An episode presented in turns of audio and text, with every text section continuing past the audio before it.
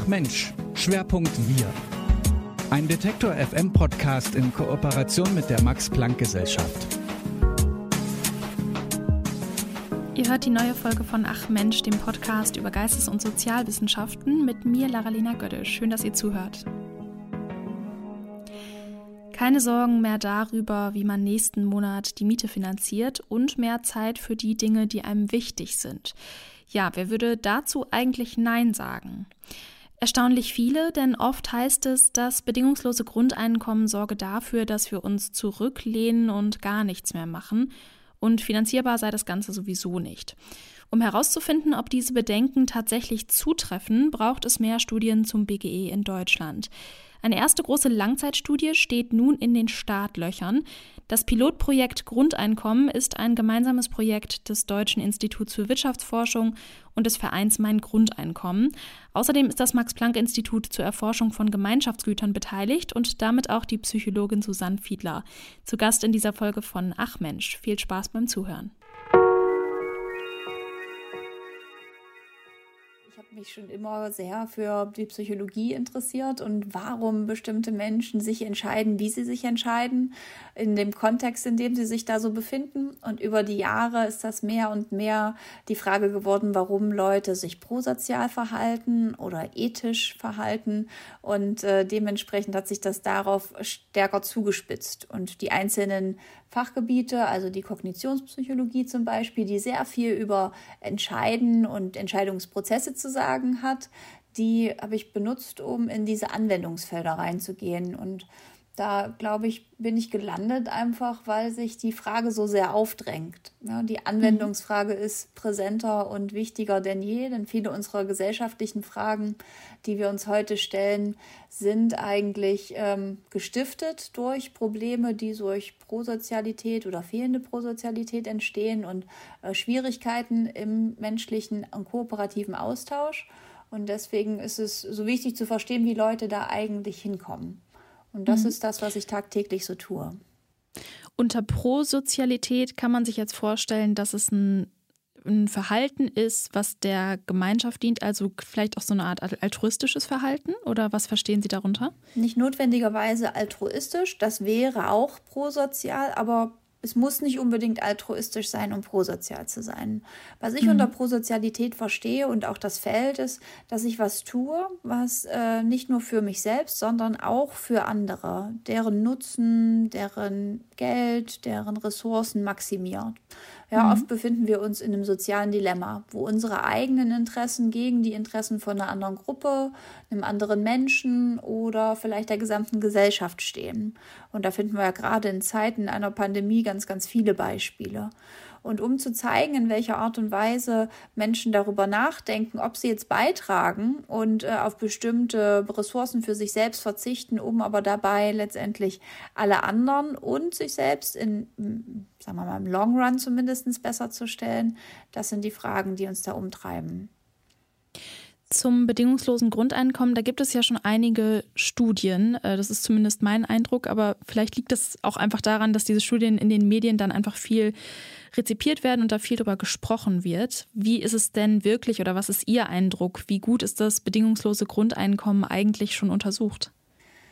Mm, die knappe Antwort ist sehr, sehr wenig und ähm, noch nicht gut. Ja, weil ja. Wir, gibt, hat, es gibt zwei Probleme. Es gibt natürlich tatsächlich einige Studien schon, die sich mit dem Thema auseinandersetzen, aber der Kontext macht natürlich einen großen Unterschied. Also wie Sie sich vorstellen können, ein Grundeinkommen tatsächlich zu erforschen, ist einfach sehr schwierig, weil extrem teuer.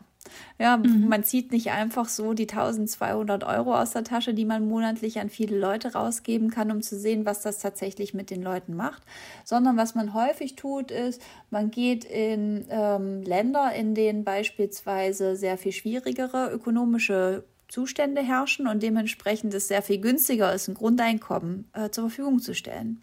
Ja, also wir sehen da viele Projekte in äh, Afrika und ähm, Namibia zum Beispiel, die einfach über die Jahre sich angeschaut haben, ob eine geringe zur Verfügungstellung von geringen ähm, Grundeinkommen eigentlich hilfreicher ist als diese Mittelverteilung über spezifische Projekte. Und darüber mhm. wissen wir auf jeden Fall was. Da gibt es gute Evidenz mittlerweile für. Können mhm. wir daraus lernen, was das in Deutschland machen würde, in einem ähm, industriellen äh, Land, in dem sehr andere Sozialversicherungssysteme und Absicherungen eh schon zur Verfügung stehen? Und meine Antwort wäre nein. Und dementsprechend brauchst du einfach sehr viel mehr Forschung. Die USA hat einiges dazu in den äh, letzten Jahrzehnten gemacht, aber auch da, Grundeinkommen wird immer sehr unterschiedlich definiert. Oft geht es da um 5000 Euro einmal im Jahr oder wenige hundert Euro ähm, einmal im Monat. Und auch das zeigt natürlich Effekte und wir sehen da positive ähm, Richtungen, die sich in den Effekten abzeichnen, aber wir wissen tatsächlich sehr wenig darüber, was passiert, wenn man den Leuten tatsächlich ein Grundeinkommen gibt. In einem System, in dem schon ein soziales Netz existiert. Wenn Sie jetzt von diesen Effekten sprechen, was ist, sind da so besonders erstaunliche Ergebnisse, die Sie als Psychologin vielleicht auch besonders interessant fanden, jetzt aus den Studien aus den USA zum Beispiel oder auch aus den Studien aus Afrika? Um ehrlich zu sein, so richtig überraschen tut mich das als Psychologe nicht. Ich bin jetzt eher neugierig, ob wir die Befunde, die sich da anzeichnen oder aufzeichnen, ob wir die tatsächlich replizieren können in Deutschland und ob die in demselben Ausmaß da sind in äh, einer Gruppe, die nicht so eine starke Bedürftigkeit hat, wie das in vielen, vielen anderen Studien der Fall war. Und zwar sehen die, die Befundlage sieht derzeit so aus, dass da positive Effekte auf Lebenszufriedenheit, Krankenstand, ähm, psychische Gesundheit und in den ähm, afrikanischen Studien ist es häufig auch so, dass wir da positive Effekte sehen auf generelles Gesundheitsbewusstsein, bessere Ernährung, negative Effekte auf sowas wie ähm, Gewalterfahrungen und äh, natürlich auch in dem Sinne Kriminalität, weil jetzt plötzlich die Notwendigkeit für dieses Verhalten nicht mehr so gegeben ist, da die Grundsicherung geleistet wird. Aber auch da sehen Sie schon an der, an der Ergebnisse, würde ich dasselbe für Deutschland vermuten? In seiner Gänze nicht, nein, weil die anderen, diese Lebensumstände einfach sehr andere sind. Eine Sache, die mich tatsächlich überrascht in den Studien und die immer wieder ähm, sich zeigt, ist, dass das Arbeitsangebot nicht in dem Umfang runtergeht, in dem man glauben würde, dass es runtergeht. Weil der Ökonom in mir und in den meisten anderen meiner Kollegen würde halt sagen, hm, wenn ich jetzt plötzlich einfach Geld auf Tasche kriege, ohne was dafür leisten zu müssen, dann bewege ich mich nicht mehr. Ja, das ist ja völlig individualistisch die richtige Entscheidung. Aber was wir häufig sehen, ist, dass die ähm, Anpassung gar nicht so groß ist, sondern dass vor allem die Leute anpassen, von denen wir auch gesellschaftlich glauben würden, dass vielleicht gar nicht so schlecht ist, wenn die ihre Arbeits zur Verfügungstellung reduzieren. Ja, zum Beispiel Leute, die ähm, kranke Pflegeangehörige haben oder ähm, Mütter mit sehr jungen Kindern ähm, oder Leute, die sowieso generell äh, sowieso schon in einer schwierigen Krankheitssituation sind. Ja, da sehen wir durchaus eine Reduktion in ähm, der Bereitstellung von Arbeitszeit, aber bei den anderen sind die Effekte sehr, sehr klein. Häufig geht es tatsächlich zulasten von Bildung. Also bin ich, möchte ich noch mal in die Schule gehen. Ja, in den USA sieht man häufig, dass wenn da eine Form von Grundsicherung stattfindet, dass Leute dann wieder zurück in die Uni gehen und sich versuchen weiterzubilden, was sie halt vorher sich nicht leisten konnten. Und also das sind Befunde, die hätte ich mir zwar immer gewünscht aus meiner prosozialen Seele heraus, aber da war ich, bin ich überrascht, dass die so ähm, reproduzierbar sich immer wieder zeigen. Mhm. Viel geredet wurde ja auch über die Finnland-Studie, die haben Sie jetzt mhm. noch nicht erwähnt. Was würden Sie sagen, was sind da Ergebnisse, die irgendwie ähm, überraschend waren oder vielleicht auch gar nicht überraschend waren und sich vielleicht auch besonders gut auf Deutschland übertragen lassen? Ja, also Finnland ist auf jeden Fall eine spannende Studie und eine, die der unsrigen ähm, wahrscheinlich am nächsten ist von dem, was die gemacht haben und was sie machen wollten. Die haben letztendlich auch eine Grundsicherung ausgezahlt an, ähm, in, ich glaube, drei Jahre lang. Und ähm, das waren aber Leute, die sowieso schon in der Grundsicherung drin hängen. Also bei uns würde das also die Hartz IV bekommen würden in Deutschland, um das mal zu übersetzen. Und ähm, entsprechend haben die also dann geschaut, inwiefern die tatsächlich häufiger und besser zurück in Arbeit kommen. Ja, und da sieht man, da gibt es keinen Effekt. Also darauf, ob es dann diese Grundsicherung gibt, darauf hatte einfach die Anzahl der Tage, die man dann tatsächlich in Arbeit verbrachte in diesem Zeitraum, da sieht man einen Null-Effekt. Da wissen wir jetzt also nicht ganz genau, was heißt das? Ist da jetzt wirklich kein Effekt? Ist da vielleicht tatsächlich ein positiver, aber ein sehr, sehr kleiner Effekt oder eher negativer. Das kann man aus den Ergebnissen so nicht rausfinden. Ähm, das ist also einer der Befunde, der in der Presse sehr, sehr stark diskutiert worden ist, dass sich das also nicht verändert.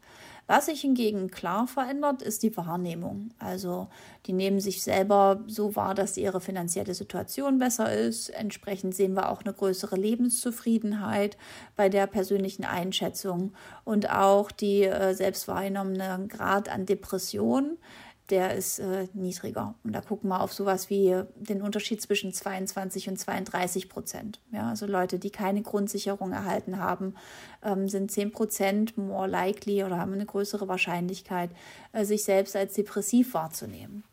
Und da sehen wir, denke ich, auch wieder, und deswegen sind das äh, eine Studie, die für uns ganz wichtig ist, um einfach zu schauen, was sind da die Fragen und können wir die Sachen replizieren. Die schauen sich zum Beispiel an, ob sich die äh, Gesundheitsverhalten verändert, ob die ähm, sowas wie Selbstvertrauen sich verändert über die Zeit, ob Konzentrationsfähigkeit ähm, positive Effekte zeigt. Und das tut es bei alledem, was ich jetzt gerade benannt habe. Und wir sehen einen negativen Effekt auf Stress, ja, also Reduktion von Stress, der da wahrgenommen wird. Welchen neuen Beitrag liefert denn jetzt diese Studie, äh, an der Sie beteiligt sind? Also ähm, ist es die erste große Studie zum Grundeinkommen in Deutschland? Habe ich das richtig verstanden? Ja, das ist äh, ja. richtig. Und also das wäre eine Sache, die es leistet, weil natürlich, wie gerade schon kurz angesprochen, so ein Grundeinkommen ist halt kontakt, kontextabhängig und es wird unterschiedliche Effekte haben in unterschiedlichen Gesellschaftsstrukturen, unterschiedlichen Sozialsystemen und so weiter. Ähm, es hat eine weitere Sache, die äh, ich tatsächlich als besonders erlebe, ist, dass die ist durch diese Zivilgesellschaft finanziert. Die Gelder, die hier als Grundeinkommen ausgezahlt werden, sind von Bürgern in Deutschland in kleinteiligen Spenden zusammengespart. Und das ist äh, ein sehr anderes Prinzip als alles, was wir bei den anderen Studien sehen. Und ich bin sehr neugierig, ob das auch was macht, ob das ein Gefühl der Verantwortung vielleicht auch mitbringt, dass man dieses Geld kriegt. Weil da so viele Leute also auf Geld verzichten, damit ich das jetzt hier erleben kann. Und das finde ich extrem spannend. Ähm, einfach ganz anderes Prinzip sozusagen. Aber es gibt auch noch viele andere Unterschiede. Zum Beispiel einfach, dass es in vielen der Studien, über die wir reden, einfach nicht unabhängig, also nicht unkonditional war, dass man dieses Grundeinkommen erhält. Ne? Man, es ist nicht bedingungslos an vielen Stellen. Es ist häufig an die Bedingungen der Bedürftigkeit gebunden. So auch ja in der Finnland-Studie wo wir einfach sehen, okay, es, man bekommt das, aber es ist nicht unabhängig davon, in welcher Gruppe ich bin. Es bekommt nicht jeder zu jedem Zeitpunkt. Ja, und ähm, es ist was, was tatsächlich langfristig auch ist. Also wenn ich mir das für ein halbes Jahr angucke, ist das tatsächlich sinnvoll, dann daraus ähm, Schlüsse zu ziehen weil ein Planungshorizont für jemanden in unserem Alter beispielsweise ist halt viel länger als ein halbes Jahr. Gebe ich meinen Job auf, wechsle ich den tatsächlich, wenn ich weiß, dass ich für ein halbes Jahr abgesichert bin? Vermutlich eher nicht. Reichen vielleicht drei Jahre, wissen wir nicht, werden wir jetzt rausfinden. Und ähm, da ist auf jeden Fall einiges an Unterschieden wahrzunehmen. Auch, dass es einfach ganz häufig nicht ein Grundeinkommen ist, in dem Sinne, als dass es nicht reicht, um das Leben abzusichern, sondern häufig handelt es sich um Finanzspritzen. Und dementsprechend ist unsere Studie so ein bisschen ähm, eine Kombination aus ganz vielen Dingen, die neu sind oder die in dieser Kombination einfach noch nicht zusammengekommen sind. Das heißt nicht, dass unsere Studie die Antwort auf alle Fragen liefern kann. Weiß Gott nicht. Auch dafür wird die am Ende zu klein sein. Aber ich denke, die wird einen Denkanstoß liefern können und äh, erste Richtungen aufzeigen, wie das in Deutschland beispielsweise aussehen könnte. Welchen Umfang hat die Studie genau? Also wie viele Menschen äh, werden ein Grundeinkommen bekommen? Über welche Zeit genau? Können Sie das nochmal kurz umreißen? Insgesamt sind, geht das Projekt über drei Jahre. Das heißt, es werden insgesamt 36 Monate lang Grundeinkommen an die äh, jeweiligen Treatmentgruppen ausgezahlt. Wir sehen äh, insgesamt 1500 Leute, aber davon sind ganz viele Kontrollgruppe, nämlich die, die kein Grundeinkommen erhalten, aber die wir trotzdem in derselben Art Art und Weise untersuchen, wie die Leute, die das Grundeinkommen kriegen. Grundeinkommen selbst erhalten dann tatsächlich ähm, 122 Leute. Mhm.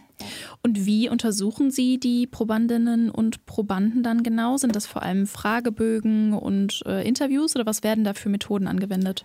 Genau, darauf wird es am Ende ähm, vor allem hinauslaufen. Wir schauen uns verschiedenste ähm, Entscheidungssituationen für die Probanden an. Wir werden aber auch zum Teil mit äh, einer kleineren Kohorte Interviews führen. Ähm, wir werden die also regelmäßig im halbjährigen Abstand, werden die Fragebögen zugesendet bekommen, an denen sie teilnehmen. Und so wird sich über die drei Jahre hoffentlich ein äh, informatives Bild entwickeln, an dem wir sehen können, in welcher Art und Weise welche Variablen sich ver verändern oder vielleicht auch einfach nicht verändern. Auch das wäre in derselben Art und Weise interessant. Mhm. Ähm, was ist denn genau Ihre Aufgabe in äh, dieser Studie? Was untersuchen Sie genau oder was ist so der Aspekt, den Sie sich ganz spezifisch angucken?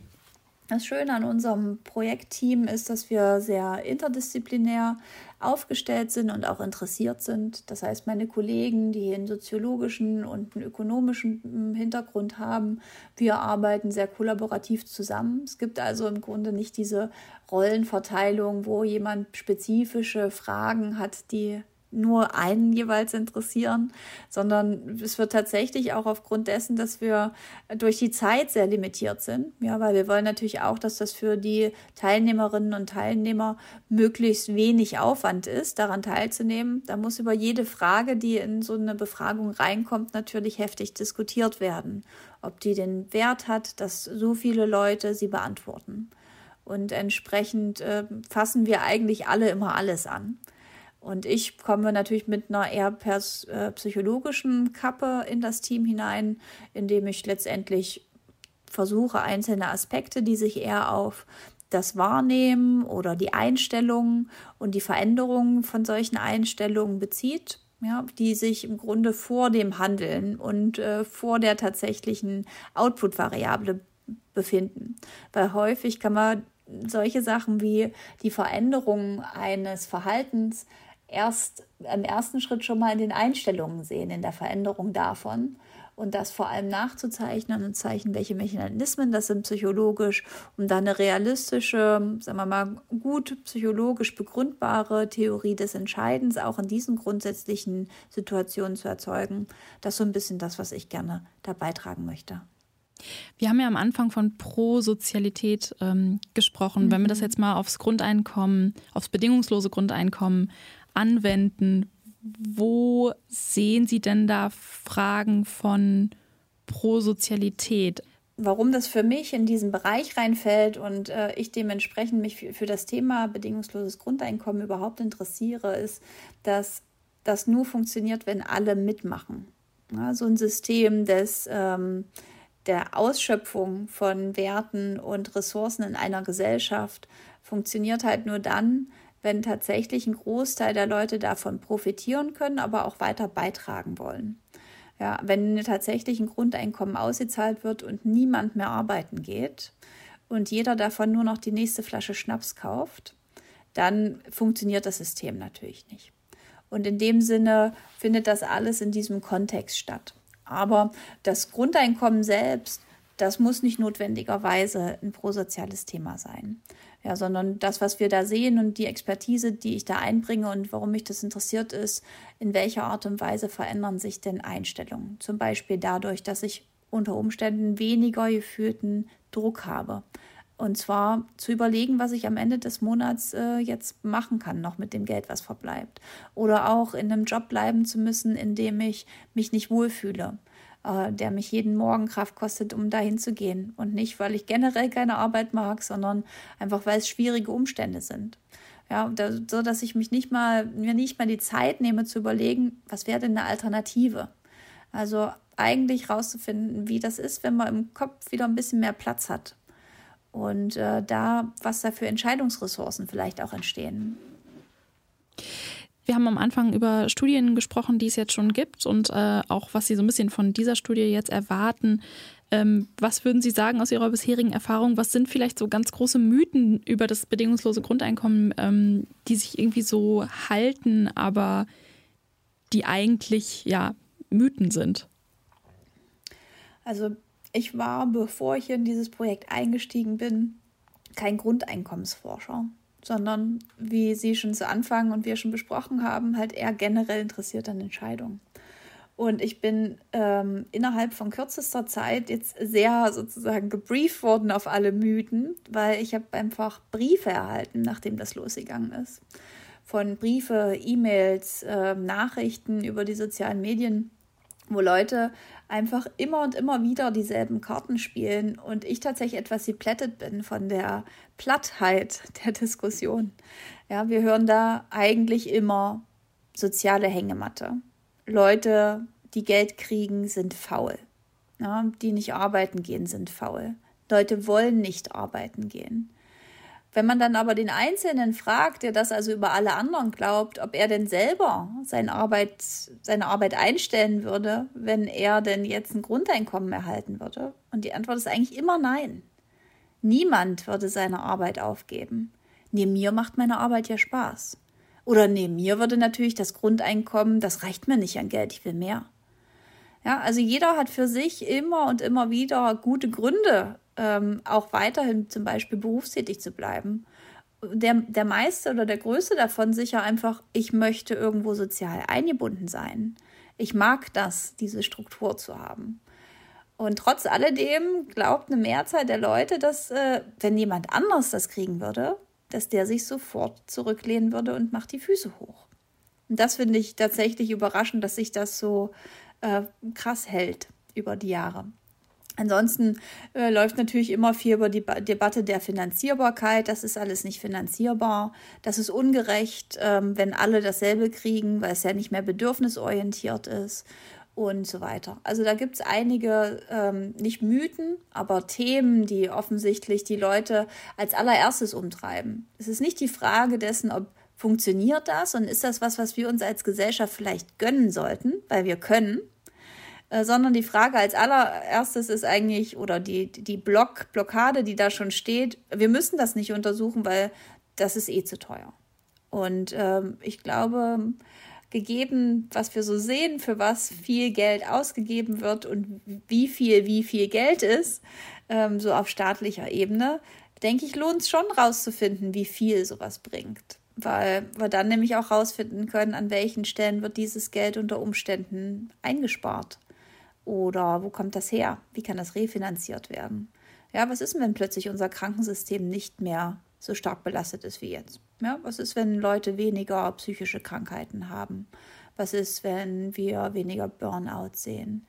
Das sind alles Kosten, die ja jetzt im Moment auch entstehen und die an keiner Stelle eingepreist werden. Das sind äh, dementsprechend bin ich erstmal gespannt, wie unsere Ergebnisse dazu beitragen können, zumindest eine evidenzbasierte Debatte ähm, anzuleiten, bei der wir sagen können, okay, ja, wir wissen jetzt, das hat den und den Effekt auf und jetzt können wir überlegen, wie viel ist uns das wert. Ja, vielleicht kommt da am Ende raus, nee, das ist es uns nicht wert als Gesellschaft, aber immerhin wissen wir dann, über was wir reden und nicht einfach, naja, das bringt eh nichts. Auch ein bisschen bisschen Wohlfühlgeld. Das, das, dafür müssen wir jetzt hier nichts ändern.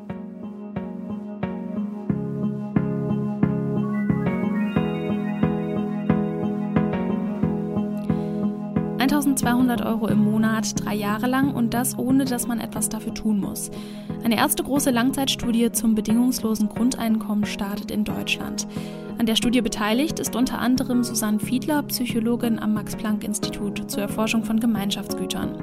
Ich habe mit ihr über den Forschungsstand zum BGE gesprochen und welche Mythen sich weiterhin hartnäckig halten. Damit verabschiede ich mich. Wir freuen uns, wenn ihr Freundinnen und Freunden von diesem Podcast erzählt und auch weiterhin zuhört. Ich bin Daralina Götte. Ciao.